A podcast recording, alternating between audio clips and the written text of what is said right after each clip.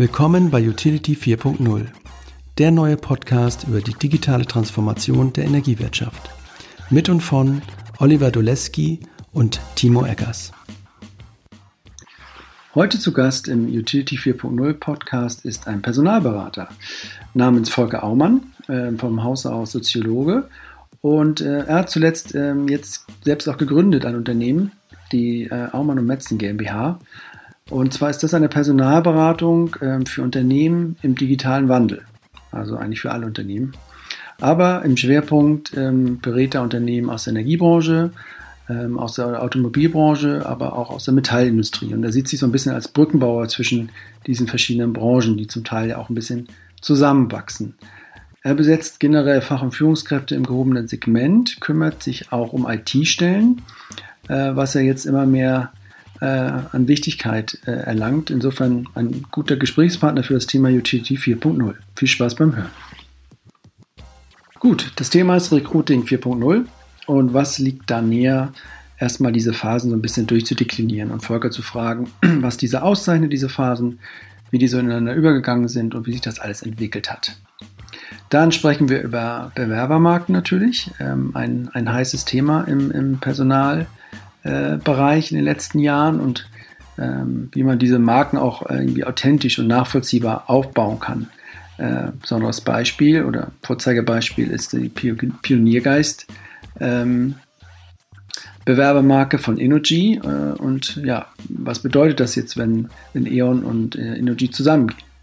Besprechen wir. Wir besprechen auch, ähm, warum Stadtwerke vielleicht eigentlich der prädestinierte Arbeitgeber sein können für die Generation Friday. Ähm, einfach aus dem Gedanken heraus, dass bei Stadtwerken ja die Energiewende, der Klimaschutz vor Ort ähm, anfangen kann und eigentlich auch sollte. Wir sprechen über die Veränderung des Recruitings, was so ein bisschen weggeht von einem klassischen Skill-Recruiting, also dass man auf, Anforderungen aufschreibt, die man hat an einen Bewerber und dann die einfach so abhakt und ähm, ja, versucht auf dieses Skill-Profil passende Leute zu finden, hm, heute sagt Volker, es ist eher so, dass man äh, Leute sucht, die so ein bisschen breiter aufgestellt sind und auch in verschiedenen Phasen des Unternehmens verschiedene Rollen einnehmen können. Ähm, mal führender, mal fachlicher, je nachdem. Wir sprechen über digitale Geschäftsführer in Stadtwerken und warum es sie eigentlich nicht gibt. Ähm, und wir sprechen auch über ja, so ein Thema Purpose, ähm, also so, Unternehmen, die so eine gewisse Haltung ähm, nach vorne stellen und welche motivierenden Vorteile sowas haben kann für die Belegschaft und auch für die Kandidatensuche und ähm, aber auch welche einschränkenden Nachteile daraus entstehen.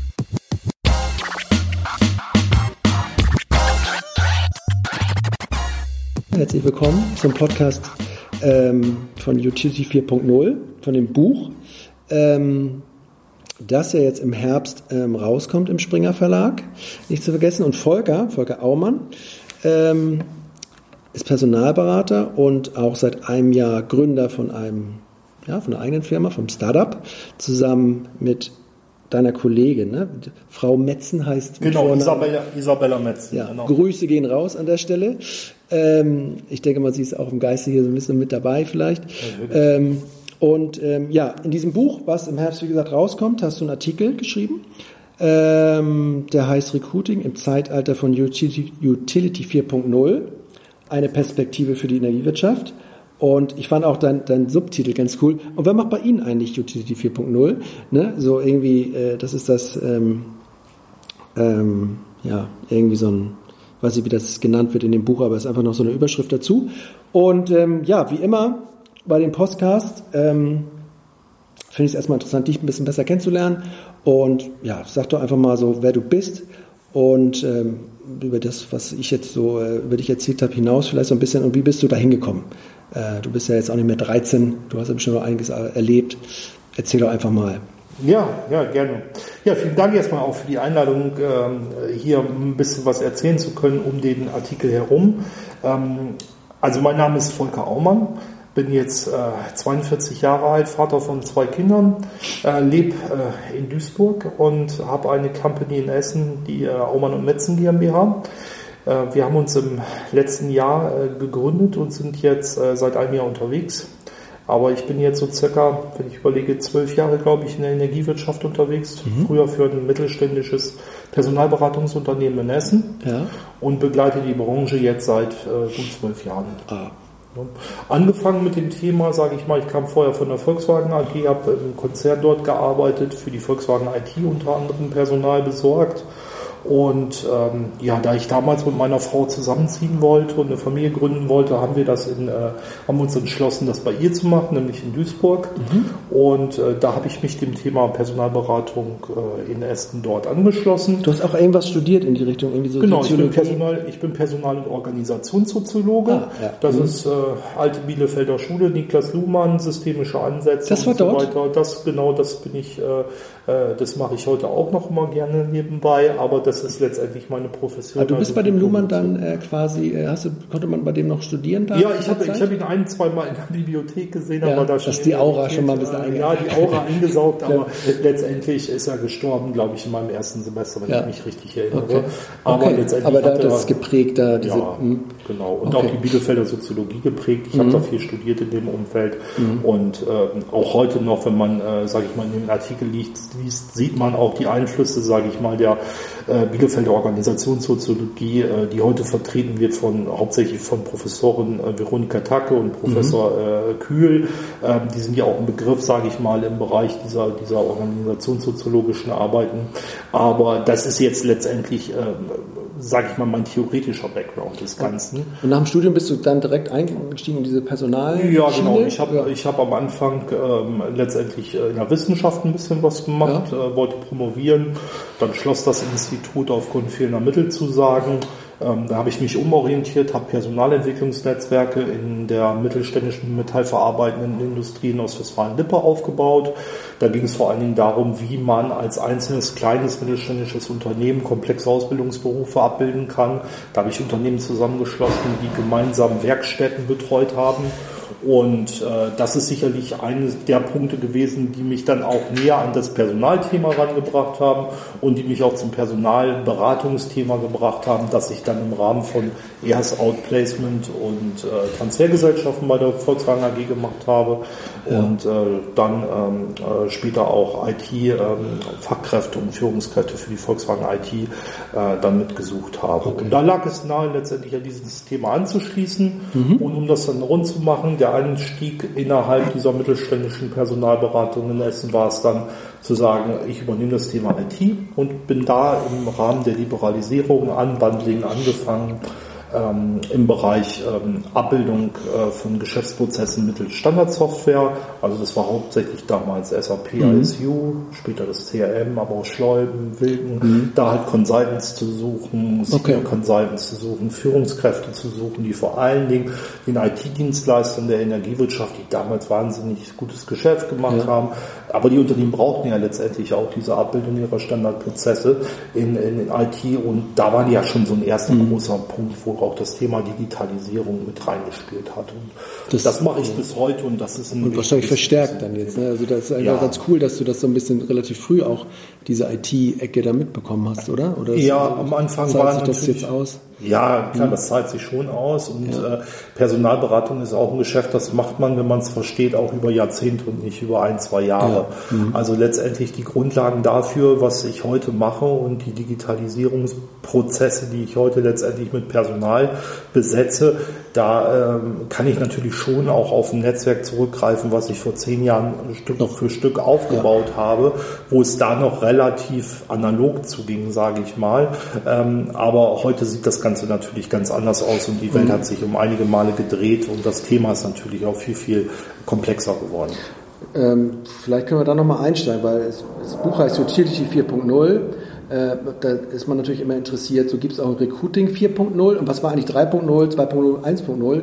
Wann, als du eingestiegen bist, wie, wie war das da? Wie, wie, wie wurde damals Also- Leute gesucht? Was war das? Ich sag mal, das ist sicherlich eher ähnlich wie der Oliver das damals erzählt hat in den ersten Folgen des Podcasts. Also die, das Recruiting 1.0 ist eigentlich das, oder zumindest bezeichne ich das so, was wir vielleicht alle noch aus den alten Tagen kennen. Da gibt es einen Personalleiter, der sagt, ich habe eine Stelle zu besetzen, da rufe ich doch mal meine Agentur an, die designt mir eine schicke Anzeige, das wird in der Lokalpresse veröffentlicht, das wird vielleicht in einem energiewirtschaftlichen Fachmagazin veröffentlicht.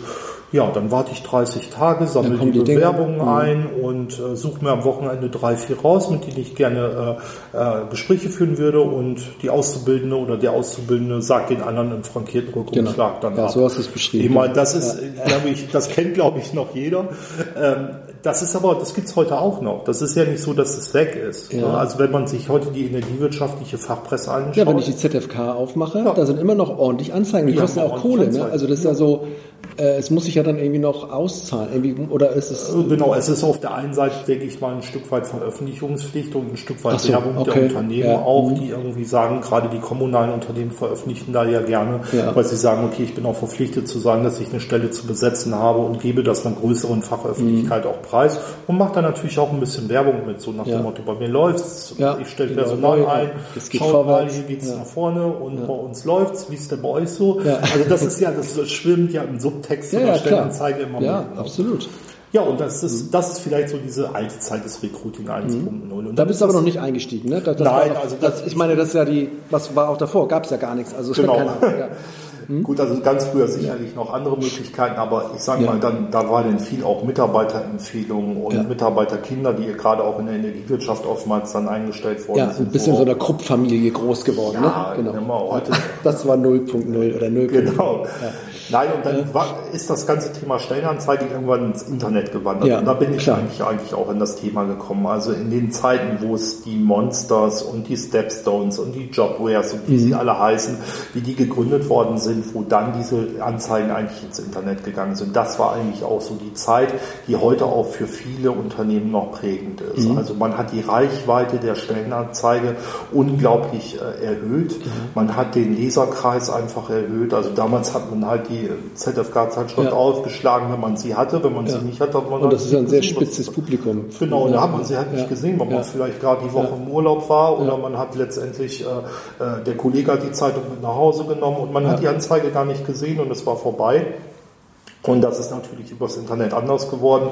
Dann gab es natürlich äh, Möglichkeiten, damals kennt man noch RSS-Feeds äh, mhm. zu installieren oder Jobroboter zu installieren. Damit, wo heute auch solche Plattformen wie Indeed und so weiter Geschäft mhm. machen, zu sagen, ich nehme erstmal alle Plattformen oder was Google for Jobs, wo man heute einfach eine Anzeige großflächig streuen kann, aber auch sehr spezifisch dann auf eine, eine, ähm, eine Leserschaft gleichzeitig auch äh, zuschneiden kann. Wer ist der, der größte heute von diesen Plattformen? Naja, für die so Wirtschaft würde ich sagen, äh, die meisten inserieren schon noch bei, der, bei Stepstone. Stepstone. Das ist sicherlich ja. in Deutschland der Marktführer. Das okay. ist, auch, ist auch so. Xing und LinkedIn, wie ähm, ist es mit denen? Ja, das sind, das sind Entwicklungen, die kommen ein bisschen später okay, das ist noch nicht Markt so. Okay. rein. Mhm. Also das ist letztendlich, also das Geschäft Recruiting 2.0 ist letztendlich die Stellenanzeige ins Netz okay. zu bringen. Mhm. Und dann kommen wir letztendlich so in die 2010er Jahre rum, wo das dann so langsam angefangen ist mit den Business-Netzwerken. Also LinkedIn, so. mhm. ja. Xing wurde damals gegründet, wurde dann auch immer größer, ja. immer bedeutsamer. Die haben dann Funktionen freigeschaltet, wo sie gesagt haben, du kannst auch bei uns eine Stellenanzeige machen. Mhm. Und ähm, dann kam so der soziale Faktor in die, in die, in die okay. Bewerbungslandschaft hinein.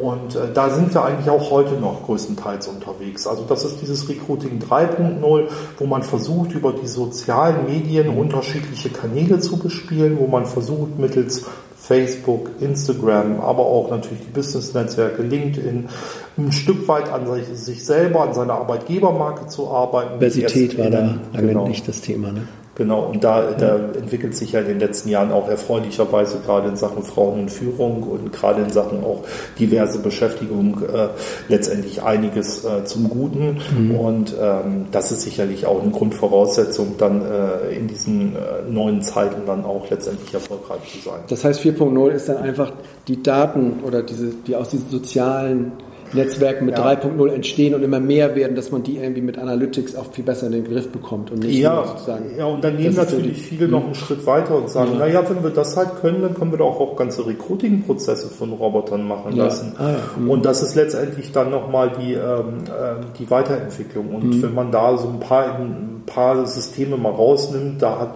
haben ein paar russische Entwickler beispielsweise in St. Petersburg äh, was gemacht, wo sie zum Beispiel ähm, Lkw-Fahrer automatisch haben auswählen lassen von einer ähm, von einer künstlichen Intelligenz. Mhm. Die haben mittels eines sogenannten Chatbots, das ist denke ich auch überall schon ein Begriff, auch mhm. im Bereich der, der Kundenbetreuung ja, etc. Ja, äh, hat der Chatbot letztendlich äh, Bewerbungsinterviews geführt, hat äh, Unterlagen ausgelesen mhm. und letztendlich dann äh, Lkw-Fahrer vorgeschlagen. Das war natürlich ein relativ einfacher Prozess. Ähm, das kann man natürlich äh, nicht verallgemeinern, aber da wurden diese Dinger eingesetzt. Ne? Mhm. Oder vor allen Dingen IKEA war so ein Beispiel, was auch im Artikel vorkommt die Hunderttausende von Bewerbungen nach ihrem Markteintritt in Russland einfach hatten mhm. und die solche künstlichen Intelligenzen äh, eingesetzt haben, um äh, bestimmte Muster äh, zu finden, was besonders gut ist und was besonders mhm. äh, förderlich ist für IKEA und was nicht. Und haben die dann aus diesen Bewerbungen rausgesucht. Und mhm. weil sie das einfach mit der Manpower gar nicht abdecken konnten, da war es einfach ein Rationalisierungsargument. Ähm, mhm. Und so gibt es heute zahlreiche Dinge, die im Markt sind, äh, die die Personalauswahl mittels künstlicher Intelligenz unterstützen sollen oder aber auch gleich ganz Unternehmen. Und was bist du? 1.0, 2.3, weil du bist ja jetzt keine künstliche Intelligenz, ja. du bist eine natürliche Intelligenz. Ja, natürlich. Und ähm, es gibt ja nicht wenige Personal, sag ich mal, Berater oder Headhunter. Wie, wie, ja, wo würdest du dich da so einordnen, wenn diese Entwicklung diesen Weg geht? Was, was, was macht die natürliche Intelligenz äh, Volker Aumann in den Na, Also die Personalberater haben eigentlich immer die Rolle gehabt, dass sie eigentlich da angekommen sind oder in den Prozess hineingekommen sind, wo die Unternehmen aus welchem Grund auch immer nicht weitergekommen sind, Personal zu finden. Also haben sie es erstmal immer selber versucht. Im ja, und das ist ja auch ein ganz normaler Prozess. Ja. Also ich meine, die HR-Dienstleister, die heute unterwegs sind, es gibt natürlich auch große Unternehmen, die letztendlich kaum noch eigene äh, Rekrutierungsabteilungen haben, die sehr viel ausgelagert haben. Das ist natürlich mehr im angelsächsischen Raum der Fall, als dass das in Deutschland der Fall ist. Mhm. Nicht, dass da ein falsches Bild entsteht. Aber es gibt durchaus Unternehmen in, in Großbritannien als auch in den äh, in US-Amerika, die letztendlich äh, fast nur über externe Personalrekrutierungsagenturen. Äh, die haben intern gar nichts aufgebaut. die dem, haben, ja. haben das einfach gar nicht abgebildet, ja, weil die ja. gesagt haben, das können andere größere Unternehmen besser. Und ähm, naja, also ich habe mich ja letztendlich fokussiert auf Fach- und Führungskräfte im oberen Segment. Das heißt also, bei mir äh, landen eigentlich Anfragen immer dann, wenn es äh, speziell wird. Also den klassischen Controller, zu beauftragen bei einer Personalberatung ist meistens nicht notwendig. Wenn es dann aber darum geht, spezielle Maßnahmen beispielsweise zu kontrollen im Bereich von Marketingmaßnahmen oder vom Bereich von HR, mhm. ähm, dann sind das natürlich schon Sachen, wo der Markt auch an, an Personen relativ eng ist. Mhm. Und ich glaube, heutzutage ist es umso wichtiger in Zeiten der, der digitalen ähm, Entwicklung, dass man das Ganze mit einer persönlichen Ansprache verbindet. Mhm. Also die Menschen, und das ist, erlebe ich tagtäglich in meinen zahlreichen Interviews, die ich jeden Tag mit, mit Führungskräften in der Energiewirtschaft führe, ähm, die vermissen letztendlich diese persönliche Note. Die wollen natürlich über sich erzählen und mehr mhm. erzählen als das, was in einem Lebenslauf steht. Mhm. Und ich fange eigentlich klassischerweise da an, wo das Anforderungsprofil aufhört. Wie, würdest, wie, wie, ist so der klassische Prozess bei dir, wenn du jetzt irgendwie eine Suche hast, vielleicht auch was ein bisschen spezieller ist, keine Ahnung, du bist ein Performance-Marketing-Menschen oder Social Media keine Ahnung, Manager oder, oder was auch immer. Wie, wie, wie gehst du da so klassischerweise vor? Ja, also der klasse, äh, klassische Fall ist natürlich, dass man sich erstmal mit dem Kunden sehr intensiv austauscht, ja, genau. was er überhaupt Alle möchte. Informationen, die du so kriegen kannst. Genau. Oder? Und dann ist oftmals ganz, ganz oftmals ist es so, dass der Kunde dann nicht so richtig weiß, was er möchte. Und ja. was seine, er weiß vielleicht was von seinen Zielen, mhm. die vielleicht aber auch gar nicht seine sind, sondern die einer vorgesetzten Abteilung oder mhm. ähnliches. Und dann muss man sich erstmal durch das organisatorische Wirrwarr so mhm. ein wenig äh, den Weg finden, um wirklich zum Kern vorzu, mhm. äh, vorzustoßen. Und dann gibt es natürlich auch manchmal Kunden, die einfach sagen, ja, auch mal, was empfehlen Sie denn? Wie sind Sie denn mhm. wie würden Sie die Situation dann einschätzen? Und äh, dann geht es natürlich andersrum. Da ist der Personalberater wirklich Berater in dem Sinne, dass er das Anforderungsprofil äh, letztendlich mit, äh, mit skizziert, dass er Ziele mit definiert und so weiter. Und das ist, sage ich mal, so der erste Schritt. Und dann geht es letztendlich, wie äh, heutzutage üblich, natürlich der erste Weg ist relativ einfach über die sozialen Medien. Ja. Eigentlich sind heute fast alle Führungskräfte mit irgendeinem Profil im Internet vertreten, sei es jetzt bei LinkedIn, sei es bei Xing, sei es auf anderen Plattformen oder auch in der Lokalpresse und, und, mhm. und. Und da sind natürlich viele Hinweise schon mal da äh, zu Personen, die einem vielleicht helfen könnten. Ist das wirklich überall so? Also stellst du, weil manchmal denke ich auch so, manche ähm also nicht jeder Stadtwerke-Geschäftsführer ist da äh, zu finden. Gut, vielleicht ist er auch nicht so auf dem, auf dem Jobmarkt ja, sozusagen dann. Aber also da kann ich sagen, da haben wir, wie gesagt, über viele Jahre Basisarbeit letztendlich geleistet. Ja. Ich kenne jeden, ich weiß über jeden Stadtwerk, wie heißt der Geschäftsführer, wie heißt Und wir haben ja 900, also genau, wie heißt der technisch, technische Geschäftsführer, wenn es denn einen gibt. Ja. Äh, ganz, ganz selten gibt es ja vielleicht auch mal digitale. Das wäre schön, wenn das in Zukunft mal so wäre, dass man auch den ja. Chief Digital Officer genau. kennt. Das ist immer, das Nein, haben wir im Vorgespräch besprochen. Vielleicht für die Hörer. Ich habe mich immer gefragt, Warum suchen die eigentlich? Also in der Regel sind es immer zwei Geschäftsführer und es wird immer der technische nachbesetzt, der kaufmännische, aber es ist nie eine Stellenanzeige wenigstens mal da. Wir suchen jetzt den digitalen Geschäftsführer. Ähm, aus der Denke heraus, dass man ja vielleicht das andere kann und dass man sich Leute holt von den Dingen, die neu sind. Äh, aber da muss ich wahrscheinlich noch lange drauf warten, oder? Ja, da muss man sicherlich lange drauf warten. Also das, das, hat, das hat auch viel mit dem Verständnis und dem Mindset der, der gerade kleinen und mittleren Energieunternehmen zu tun, ja. dass natürlich die Fragestellungen, die im operativen Alltag auftauchen, natürlich meistens unterteilt werden in kaufmännische und technische Fragestellungen. Ja. Und da braucht man halt auf der einen Seite eher den Ingenieur und auf der anderen Seite eher den äh, Kaufmann. Mhm. Wenn es denn heute darum geht, beispielsweise Sensoren in äh, bestimmten technischen Anlagen in der Energiewirtschaft zu verbauen, diese mhm. dann auszulesen, daraus Daten zu generieren, ja. die man dann irgendwie mit Wartungsintervallen genau. Oder so ein LoRaWAN-Netz zu installieren. Und all dieses tut, dann ist oftmals ja die Frage, wer macht denn das überhaupt? Ne? Also dann ist oftmals der Techniker, der sagt, da bin ich raus. Ja. Dann sagt genau. oftmals der Kaufmann, naja, das verstehe ich auch nicht, wie das genau. sein soll. Und dann sind wir genau an den Themen, ja. wo eigentlich so ein CDO einsetzen müsste und sagen würde, solche Themen nehme ich, nehme ich und genau. versuche die in der Organisation irgendwie zu Es könnte ja auch sein, dass der Techniker dann einfach nicht mehr der Geschäftsführer ist, so, sondern ist halt irgendein fähiger Ingenieur, Ingenieurin, äh, aber die ist halt nicht mehr, aber es wird immer so, äh, einer aus muss immer zwei Geschäftsführer, einer für die Kohle, einer für damit die Netze ne, nicht ja. abrauchen.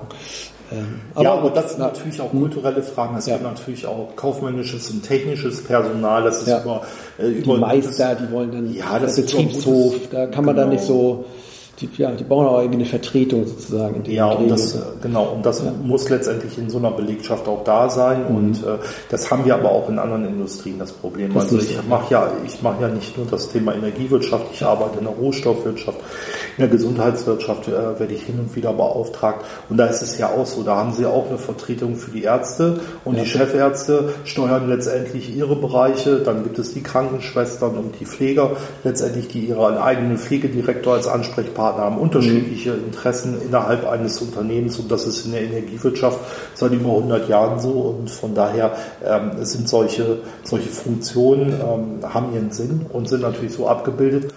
Aber, Aber es gibt ja viele CDOs, das war ja auch immer so ja. ein bisschen so es gibt da einen riesen Streit darüber, ob das sinnvoll ist, wo ja. man das Digitale ansiedelt hin oder her. Ne? Aber andere Unternehmen haben das ja mal probiert und gemacht. Also das gibt ja auch viele Unternehmen, die gesagt haben, wir brauchen irgendwie diese, diese neue Kompetenz, irgendwie hier auch an prominenter Stelle mal am, äh, am Tisch. Ne?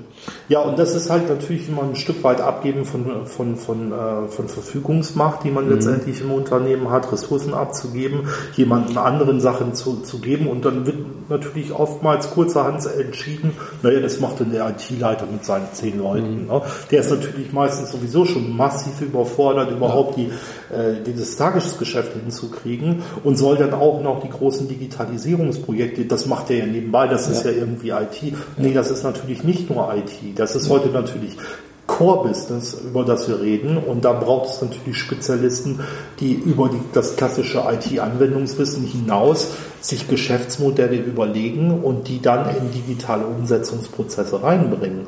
Und die müssen Mannschaften motivieren, die müssen Dienstleister steuern. Das alles sind Anforderungen. Das mhm. kann so ein IT-Leiter nicht mal eben nebenbei machen. Das ja. funktioniert halt einfach nicht mehr. Das und, muss leider in die Köpfe auch mal irgendwann rein. Du hast auch so einen schönen Satz äh, irgendwie in deinem Artikel hier, ähm, dass dieses Recruiting in diesen Zeiten von Utility 4.0 oder auch das Recruiting 4.0 so ein bisschen, hast du so beschrieben, Menschen mit Qualifikation gewinnen, die sie bisher noch nicht kennen, für Stellen, die es in den Personalplänen noch nicht gibt. Und das Ganze jetzt auch noch mit einem anderen Mindset und einer Kultur, die irgendwie anders ist als gewohnt.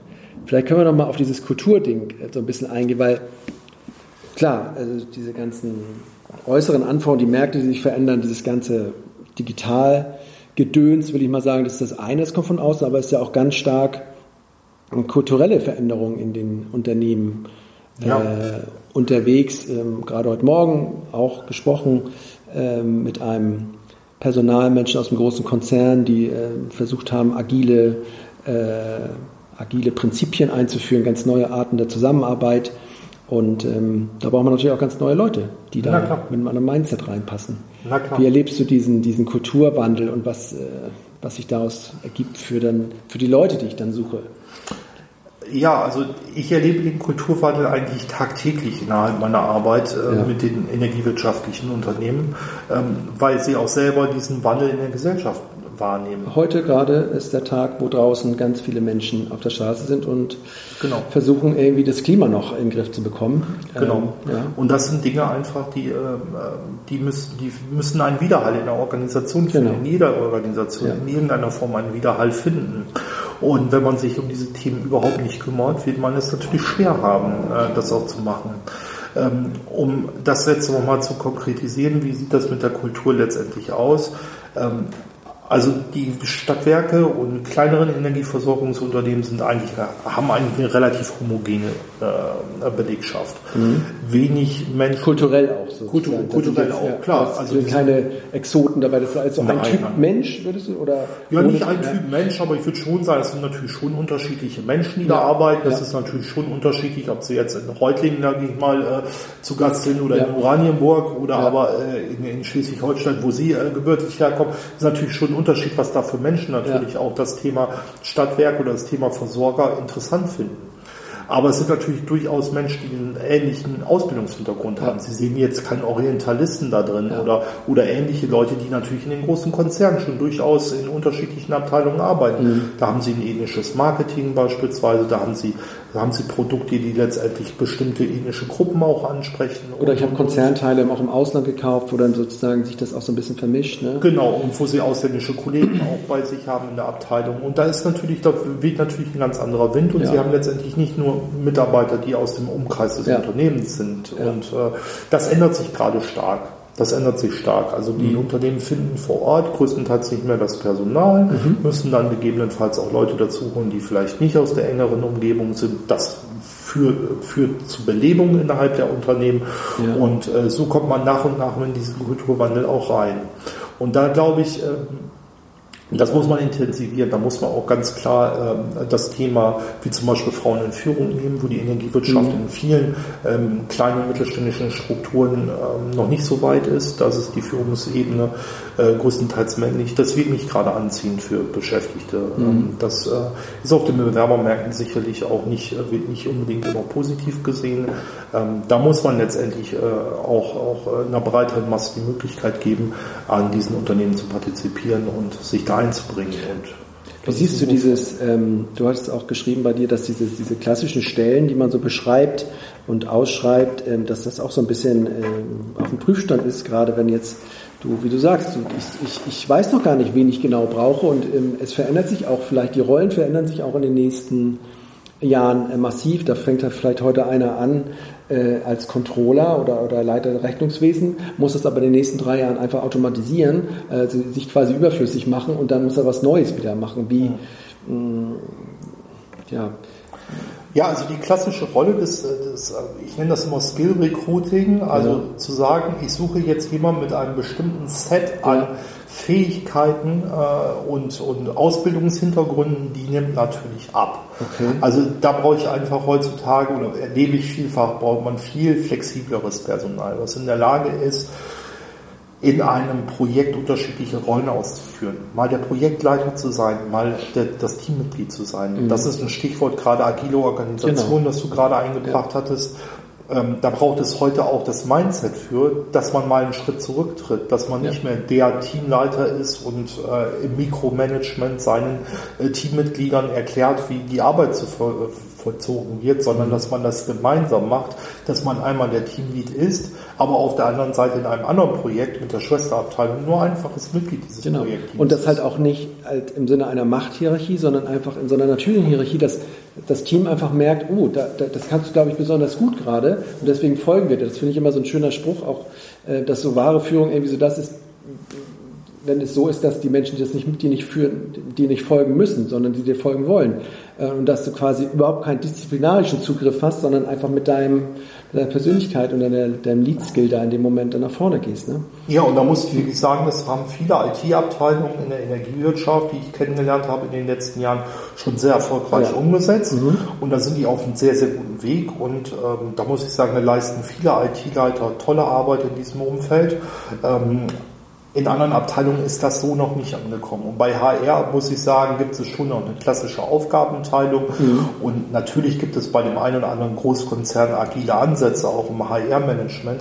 Aber letztendlich ist dort schon noch eine klare Zuteilung, sowohl hierarchisch als auch der Aufgaben da, mhm. dass man da weniger von agilen Strukturen Du sprichst immer von der Personalabteilung so als die, die so eine Gatekeeper-Funktion hat, dass die eigentlich sagt, wer kommt rein, wer kommt nicht rein ja. und damit auch so maßgeblich quasi die Kultur irgendwie irgendwie, die durch die Menschen, die rein und nicht reinkommen, äh, entsteht oder nicht entsteht, dann prägt. Ja, ja und, äh, natürlich. Und das ist, äh, das ist ja, das wird, wird vielen HR-Lern äh, wird, das, wird das nicht gerecht. Sie werden oftmals so als Unterstützer gesehen von ja. Fachabteilungen, aber im Wesentlichen bestimmen sie oder zumindest wachen sie darüber, wer letztendlich demnächst Mitglied dieser Organisation wird und wer nicht dazu gehört. Aber eigentlich entscheiden die das doch immer zusammen. Oder so klassisch, dass sie, also so eine Fachabteilung haut so eine Stellenanzeige oder so eine Anforderungsprofil raus, die verpacken das, dann kommen die Leute. Ist es wirklich so, dass die auch der Personal... Ja also die Personaler ganz entscheidenden Punkt mitspricht. Ja, die haben natürlich schon, schon einen Punkt. Ne? Also mhm. Also die schauen natürlich schon, wo inseriere ich die Stelle, welchen Personalberater. Ja klar, wer überhaupt an den Tisch kommt, genau, darüber entscheiden welcher sie. Welcher. Personalberater jetzt beispielsweise engagiert wird bei Führungsrollen, ist natürlich ein Unterschied, ob der Volker Aumann das jetzt macht ja. oder ob ich jetzt eine Riesengesellschaft irgendwie hole oder eine andere sächsische Gesellschaft. Durch solche Basis-Grundsatzentscheidungen entscheidest du schon ganz viel, ohne dass der das hinten genau. überhaupt merkt, der, der sozusagen dann am Tisch sitzt und fragt sich, warum kommen ja eigentlich nur solche Leute und nicht die anderen? Wo sind die denn eigentlich? Ja. Genau, und da mhm. ist dann oftmals natürlich die Personalabteilung, die da die Weichen stellt. Da ist natürlich mittlerweile in großen Unternehmen auch der Einkauf mit dabei und, ja. und, und, gar keine Frage. Aber die entscheiden auch letztendlich größtenteils, wie sich so eine Markenkultur entwickelt. So ein mhm. Arbeitgeberimage, das ist heute ein entscheidender Punkt innerhalb der Werbung um Mitarbeiter, welches Image oder beziehungsweise welches, welche Arbeitgebermarke ich ja. herausbilde. Und es ist nun mal ein Unterschied äh, gewesen vor zwei Jahren. Jetzt sind wir ja gerade dabei, dass das Eon Energy übernommen hat. Aber mhm. wenn man, das kann man in dem Beispiel, glaube ich, ganz gut klar machen, was es bedeutet, was eine Arbeitgebermarke ausmacht. Energies Marke war Pioniergeist, das schreibst du auch. Genau. Äh, und du beschreibst es auch als so als, äh, als Vorbild. Kannst du mal genauer Warum ist das so gut, wie die das gemacht haben? naja, also die haben was geschafft. Also ob sie es gut gemacht haben, das ist letztendlich, äh, ist immer die Frage, äh, gefällt einem das oder nicht. Aber ja. im Endeffekt haben sie was geschafft. Und sie haben Folgendes geschafft. Sie haben Menschen in die Energiewirtschaft geholt, die da eigentlich die vorher nicht hin wollten. Ja, oder das nicht auf dem Schirm hatten. Mhm. Ne? Und das ist letztendlich äh, eine, eine, große, große Leistung gewesen. Und die haben gesagt, okay, wir machen was Neues, wir machen mhm. hier erneuerbare Energien, wir machen digitale Themen, wir machen Energie der Zukunft und mhm. solche Dinge spielen da rein. Und das haben die Menschen angenommen haben, und das haben bestimmte Menschen angenommen. Und so haben wir bei Energy sehr, sehr viele Leute sich zusammengefunden in Teams, die auch teilweise sehr modern, sehr agil gearbeitet haben in den letzten Jahren. Ich hoffe, das wird auch im neuen Konzern mhm. so der Fall sein, die viele Sachen neu erfunden haben und viele Sachen zu einer Marktreife gebracht haben. Aus der Sicht war das eigentlich ganz cool, das zu trennen, ne? denn das war ja auch ja, immer so in der Kritik, aber genau. sozusagen so ein, so ein ja, so einen anderen Bereich zu schaffen, der für sich neu entstehen kann, war aus der Sicht äh, sicherlich dann eine gute Entscheidung.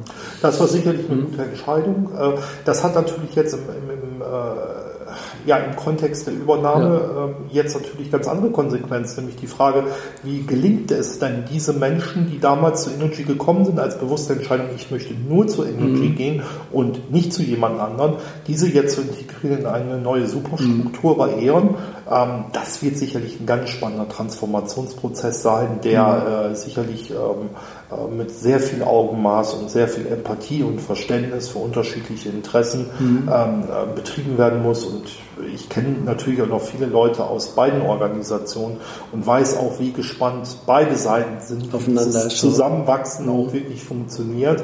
Und äh, wir wissen ja alle, dass dass sich das auch reibt und dass natürlich da äh, viele Dinge, ähm, äh, sicherlich viele Menschen auch den Weg außerhalb dann des Konzernes suchen werden, äh, weil sie halt nicht in die Rollen letztendlich, äh, in die neuen Rollen passen werden. Und das wird sich schon sortieren über die nächsten Jahre und ich äh, finde es extrem spannend, äh, was da entsteht und ähm, bin extrem auch fasziniert von dieser neuen Superstruktur, die natürlich den Markt absolut äh, dominiert. Und mhm. äh, das wird extrem auch spannend sein für die vielen kleinen und mittleren Stadtwerke, die jetzt auch zu Recht die haben noch mal einen Brief geschrieben, so genau, richtigen, den hatte ich noch mal gelesen zuletzt. Mhm. Genau, die natürlich zu Recht monieren, dass da natürlich eine Marktmacht sich konzentriert. Ja. Aber Abgesehen von der Marktmacht, die ohne Frage da ist, ist, äh, glaube ich, die entscheidende Frage die, was mit den Talenten jetzt und in Zukunft passiert. Diese neue Superstruktur ist natürlich extrem anziehend für junges, dynamisches Personal, was mit neuen Ideen in ein Unternehmen kommt und mhm. bei so einer Superstruktur wie jetzt bei E.ON einen Konzern vorfindet, der die Möglichkeit hat, auch neue Ideen zu finanzieren und mit Menschen auszustatten, so dass man diese Ideen auch umsetzen kann. Und das geht letztendlich oftmals in kleineren und mittleren Strukturen in der Energiewirtschaft aufgrund der Ressourcen einfach. Ja, und auch das Thema, glaube ich, so ein bisschen diese, diese Konzerne sind halt äh, privatwirtschaftlich äh, geführte äh, Läden und ähm, ein Großteil oder fast alle Stadtwerke haben einfach einen politisch-kommunalen Hintergrund. Ähm, selbst wenn das Geld sozusagen auch bei den, ähm, bei, den, bei den größeren Stadtwerken da vielleicht noch so da ist, es ist da natürlich viel schwieriger, dann auch noch in dieses Mindset, dieses kommunal-politisch geprägte, äh, da so Leute reinzubekommen, die jetzt äh, in der eine Richtung einfach loslaufen wollen und auch einen gewissen, sag ich mal, einen gewissen Purpose erwarten und eine gewisse Haltung zu gewissen Themen und nicht ähm, ja, ein, ein ständiges Ausbalancieren zwischen allen Interessengruppen, die gerade im Aufsichtsrat äh, unterwegs sind. Also das finde ich auch immer noch so ein Unterschied. Ne? Also bin ich privatschriftlich unterwegs oder habe ich ja. ein, ein kommunalpolitisch äh, na klar ist der Auftrag auch ein anderer, das muss man ganz klar sehen. Ja. Wenn ich äh, rein profitorientiert agiere, ist ja. natürlich äh, die eine oder andere Sache einfacher zu machen, als wenn ich natürlich im, im Spannungsfeld einer, eines, einer Kommune mich bewege, wo es auf der einen Seite um Beschäftigung geht, mhm. Beschäftigungssicherung geht. Und ich meine, wir müssen ja nicht sagen, dass äh, wir, wir leben ja in dieser Energiewirtschaft seit vielen Jahren und wir wissen ja, dass diese sich in einem rasanten Tempo äh, verändert, dass sie sich seit zehn Jahren von einem Veränderungsprojekt ins nächste sich be äh, bewegt, ja. von der Liberalisierung angefangen über das Thema Energiewende, über das Thema äh, Ausstieg aus, aus, ähm, aus Kernenergie, aus dem Thema Investieren, um, um alles in der Welt in erneuerbare Energien. Ähm, und das halt, heißt letztendlich ja auch Folgen. Aber es perlte ja an, an den Stadtwerken, ist es aber eigentlich abgeperlt. Ne? Also es hat ja, also oder? Ja, also, was heißt abgeperlt? Die also sind alle noch da und ja. verdienen mal mehr, mal weniger Geld, aber... Ähm, ja gut, die Belegschaften sind im Wesentlichen also über Alterungsprozesse und so ja. weiter, über, über Frühverrentungsprogramme, natürlich Stellen wurden nicht wieder besetzt. Da hat sich natürlich, ist schon so ein stiller Stellenabbau hat schon stattgefunden okay. bei vielen. Mhm. Und ich meine, wir brauchen da, äh, jeder weiß, der in einem Stadtwerk arbeitet, die Kundenzahlen in, im lokalen Business, die gingen nach unten halt, halt so langsam, dass man sich dran gewöhnen kann, ja, sozusagen, aber irgendwann ist wahrscheinlich. Ich meine, wenn man jedes Jahr 2% verliert, ja, ist, ist nach 30 irgendwann. Jahren auch mal äh, wirklich äh, der Punkt gekommen, dass es dann wirklich äh, ans Eingemachte geht. Ja. Und wir sehen ja bei vielen Stadtwerken, dass die sich kurz davor befinden oder beziehungsweise schon tief drin stecken in diese, in diesen mhm. Problemen und die letztendlich von einer Sanierung in die nächste gehen. Und äh, die laufen natürlich nicht mit großem äh, Tamtam -Tam ab, aber im Wesentlichen äh, findet ein Stellenabbau statt. Jetzt auch durch diese große Übernahme von, von E.ON zu ähm, ähm, über Energy mhm. sind gleich 5000 Stellen sofort zur Disposition gestellt worden. Und es wird auch, wird auch so sein. Es werden Stellen nicht wieder besetzt werden und so weiter. Aber davon könnten auch Stadtwerke kleinere auch profitieren jetzt eigentlich. Da kommt da jetzt, natürlich haben die Gehaltsforderungen, die natürlich äh, wahrscheinlich so ein bisschen äh, abstrus sind für so ein Stadtwerk, aber Es gibt ja wahrscheinlich vom Know-how, vom Skill-Level kommen da jetzt einige auf den Markt, oder? Ja, genau. Also für ja. mich wird das Geschäft sicherlich schwieriger werden ja. in der nächsten Zeit, weil natürlich der Bewerbermarkt als solches nochmal ganz neuen Schwung bekommt. Ja. Äh, das ist sicherlich so. Aber ich glaube, es wird auch noch ein, zwei Jahre dauern, bis sich dieser Konzern, mhm. dieser neu geschaffene Konzern jetzt auch mit dieser neuen Struktur und so weiter so zurechtrüttelt, dass er auch wirklich in, in, in, in festen Strukturen okay. arbeitet. Und ich denke, so die nächsten ein, zwei Jahre werden die sicherlich noch brauchen, um, um da wirklich äh, auch das Personaltableau so stehen zu haben, dass sie wissen, wie sie in den mhm. unterschiedlichen Bereichen unterwegs sind. Was würdest du jetzt zum Stadtwerk denn raten, wenn, also wenn du so einen Tipp hättest, wenn du sagst, mach im Recruiting, mach mit den Leuten, wie, wie, wenn diese Übermacht da ist und wenn diese Entwicklungen so kommen, wie du so schilderst, hast du irgendwie einen, einen Tipp, die du oder irgendwie eine Perspektive ähm, auch für diese diese, ja, die naja, man muss aus den, ich glaube, man muss aus den klassischen, die klassischen Ertragsmodelle, das wissen wir alle, funktionieren nicht mehr in dem Maße, wie sie früher funktioniert haben. Also Kilowattstunden zu verkaufen. Zum Beispiel. Ja. Ähm, und man muss halt versuchen, einen, einen Weg zu finden, wie man Dienstleistungen und wie man Produkte äh, entwickelt, die vielleicht von diesem großen Markt der Energie letztendlich ein kleines Stück vom Kuchen man abbekommen hat. Also es gibt zum Beispiel noch viel zu wenig branchenspezifische Lösungen für Industrie Industrieunternehmen oder für beispielsweise das, was ich viel mache, Gesundheit. Also mhm. wenn Sie zum Beispiel sich das, das den, ähm, den, ähm, den Lastgang eines OPs anschauen oder eines Krankenhauses als solches ja. und denen abzubilden mit speziellen Tarifen, da macht jedes Unternehmen äh, in der Energiewirtschaft lokal was anderes. Aber jetzt zu sagen, ich baue jetzt eine Lösung für mittelständische Krankenhäuser. Aber ist das wirklich so ein Markt? Also, also, also ich denke, ich ja. denke, das ist schon ein Markt, wenn man spezielle Lösungen dafür mhm, entwickelt, okay. den verbindet mit, mit dezentraler Energieerzeugung, ja. Ja, mit Contracting-Modellen und so mhm. weiter und das auf spezielle Branchen zuschneidet und sich da ein Know-how schafft, ja. dann ist man vielleicht jetzt in der Phase, wo sich die Großen sortieren. Mit sich selbst beschäftigen genau, und die großen Lage, Deals machen. Genau, vielleicht in der Lage, ein, zwei, drei wirklich potente Kunden zu finden, Krankenhausverbünde zu finden, die mhm. übers Land verteilt sind und so weiter, um das äh, hinzubekommen. Und äh, da sehe ich auch zum Beispiel, du hast gefragt, wie siehst du dein Verständnis mhm. da? Da sehe ich jetzt auch zum Beispiel meine, meine Funktion als Personalberater, da letztendlich diese Brücken zu schlagen von der einen Industrie zur anderen. Es hilft ja jetzt nicht zu sagen, ich mache jetzt nur Energiewirtschaft, als Personalberater, dann passiert auch wenig Neues. Achso, dass Meine, du Sachen nimmst, die funktionieren in anderen Bereichen und dass genau. du sagst, hey Leute, ich erzähle es nicht einfach nur, ich habe genau. eben Termin gehabt mit einem Kunden, wo das... Genau, die bring diese Menschen zusammen und überzeuge Menschen auch aus anderen Industriezweigen in die Energiewirtschaft zu kommen. Also beispielsweise das Thema E-Mobilität. Ich ja. habe zahlreiche Leute vermittelt, die letztendlich um dieses Themenspektrum E-Mobilität eher aus dem Bereich Automobil in das Thema Energie gegangen sind. Ja. Ne, um, ähm, und das ist natürlich so eine Funktion, die, die können Personalberater besonders gut ausführen. Mhm. Ja, das ist, das ist plausibel. Ja. Welche Branchen seid ihr nochmal unterwegs? Energie? Genau, Energie ist sicherlich die Fokusbranche äh, Rohstoffe. Okay. Also so, was ist der klassische Rohstoff? Äh, ja, klassische, klassische Basisrohstoffe von Kohle über, über Salz, über, über äh, klassische Erden. Das, äh, diesen gesamten Bereich äh, ähm, füllen wir sehr gut aus. Ähm, dann das Gesundheitswesen ist sicherlich zu nennen. Ähm, in dem wir noch aktiv sind. Und ähm, ja, dann natürlich haben wir immer wieder über die letzten Jahre viele, viele Unternehmen äh, äh, ja, viele Unternehmen kennengelernt, die letztendlich auch eine Verbindung zur Energiewirtschaft gesucht haben. Sei es jetzt, dass das Finanzdienstleister waren, die sagen, Mensch, wie sieht das denn aus? Äh, ihr habt doch, ihr kennt doch auch die Energiewirtschaft, wie machen die das denn mit dem Forderungsmanagement, wie machen die das denn mit dem Inkasso? Und äh, ja, und dann kommt man natürlich äh, darauf, dass man sagt, okay, da brauche ich jetzt einen Kopf, der jetzt für die Energiewirtschaft arbeitet in ja. meinem Finanzdienstleistungsunternehmen und äh, da hilft es natürlich, wenn man dann jemanden aus der Energiewirtschaft kennt, der diese Themen sehr gut äh, ausfüllen kann. Und so haben wir natürlich in ganz unterschiedlichen Branchen auch schon gearbeitet und Finanzdienstleistung ist jetzt ein aktuelles Beispiel, wo es auch großes Digitalisierungsthema mhm. äh, derzeit herrscht und große Strukturbrüche da sind in dem Banken- und Versicherungsumfeld und da profitieren viele kleine und mittelständische Finanzdienstleister, die einfach schneller sind. Mhm. Die haben jetzt zum Beispiel gesagt, ich brauche so ein CDO, Ich brauche so, einen, so einen digitalen genau, Menschen. Das hast du auch ja, beschrieben. Der, der, genau. Wo der andere der Prozess gerade fertig ist, dass man sich intern geeinigt hat, wen suche ich, über welchen Personalberater gerade alles rausgeschickt hat, hat der andere schon unterschrieben. Genau. Ja.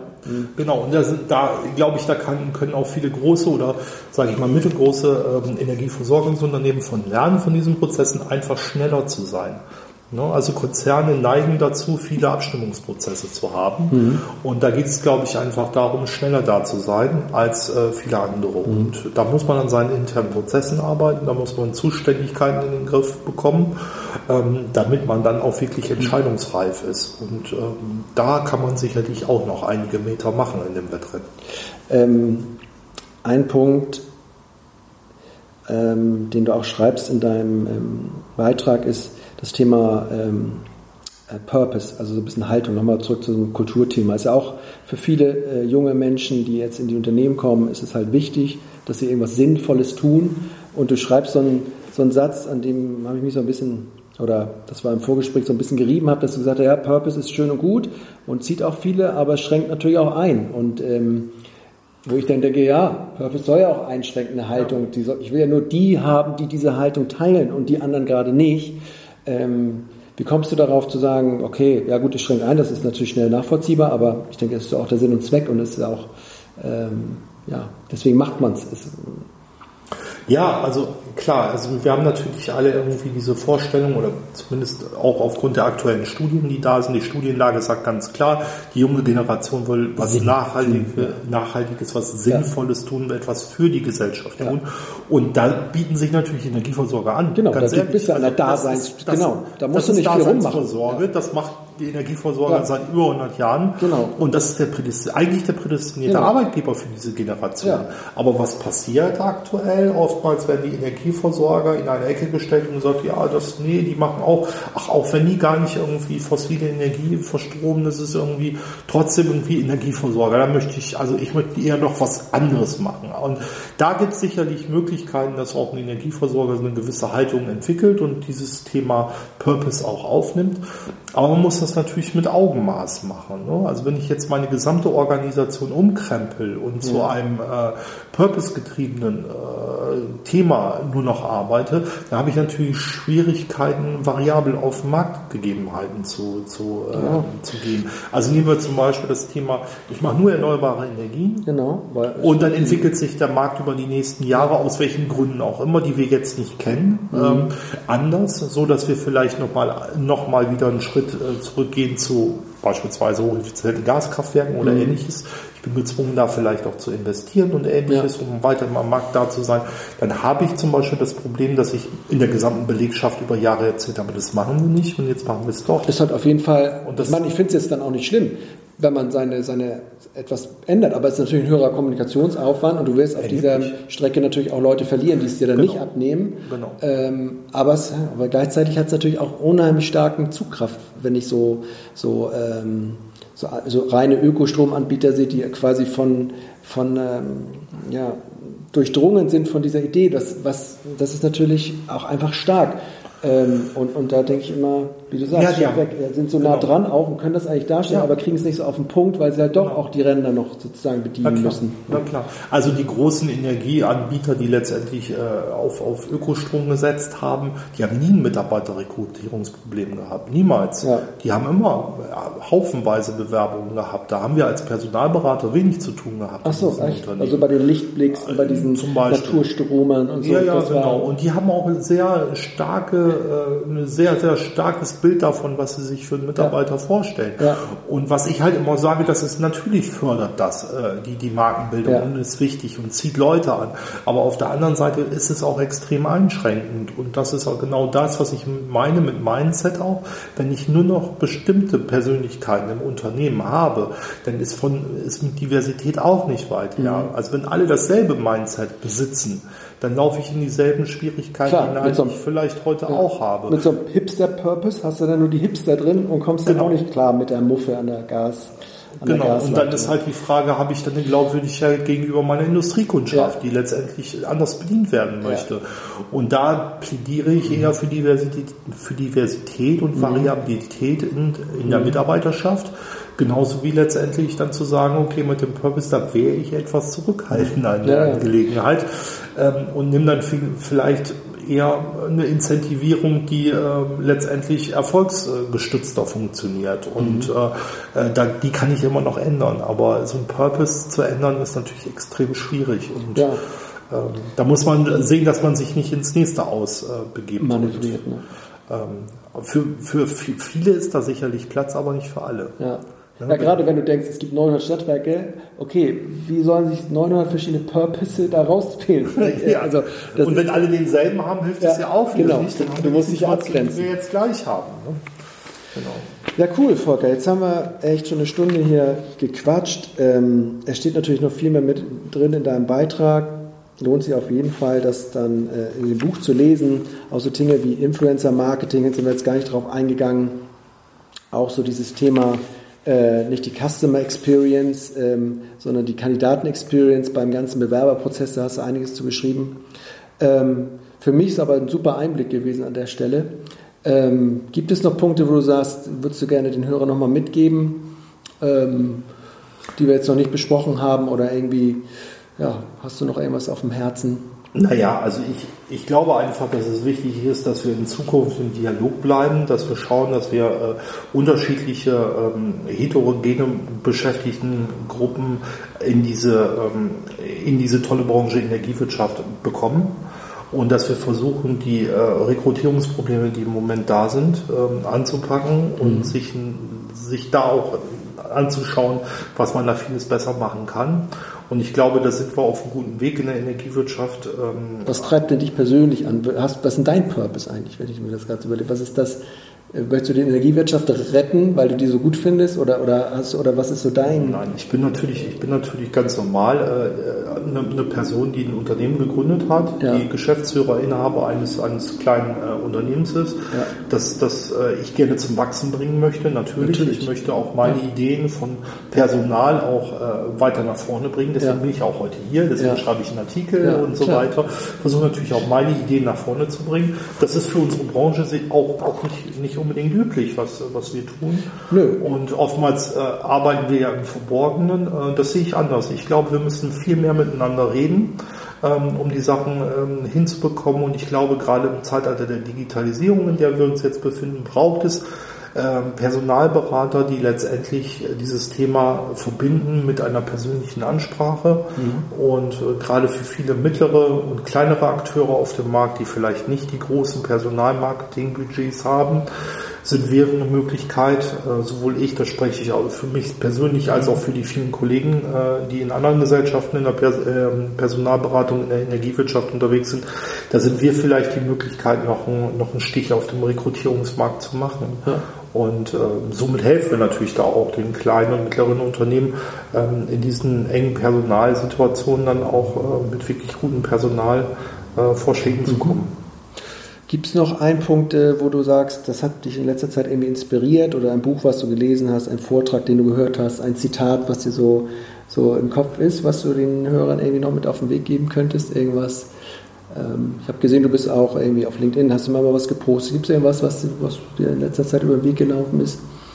Ähm, ich habe ich hab das, ich stelle die Sprache, die Frage jetzt spontan, deswegen ähm, okay, wenn du nichts nee, also, nichts drauf hast. Klar, also so. was, was uns natürlich viel bewegt im Moment oder was mich halt viel bewegt, ist halt, ähm, also die Welt dreht sich natürlich extrem schnell im ja. Moment. Ne? Also wir haben unglaublich große Entwicklungen, ja. sowohl gesellschaftlich als auch in der Energiewirtschaft. Ja. Die ganzen Themen, die wir derzeit um das Thema Friday for Future heute, wie gesagt, ist der Tag, mhm. an dem das weltweit passiert.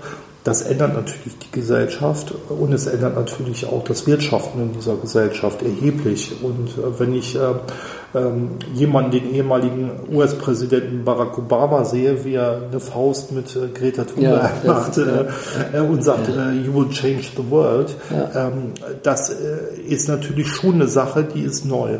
Die ist einfach auch neu für mich der jetzt mit 42 Jahren natürlich in einer anderen Gesellschaft groß geworden ist, ähm, dass vielleicht eine, äh, eine jugendliche äh, Schwedin äh, er schafft, äh, eine ganze Weltwirtschaft ins, äh, in die Veränderung ins, zu bringen. Mindestens ins Nachdenken zu bringen. Und das sind natürlich schon Sachen, wo man auch, wo man ernsthaft drüber nachdenken muss. Ich weiß, dass diese Person natürlich auch von vielen Seiten belächelt wird, aber auf der anderen Seite sage ich, habe ich heute aus dem Fenster geschaut. Wir sitzen am Limbecker Platz in Essen, mhm. im Herzen der Energiewirtschaft quasi.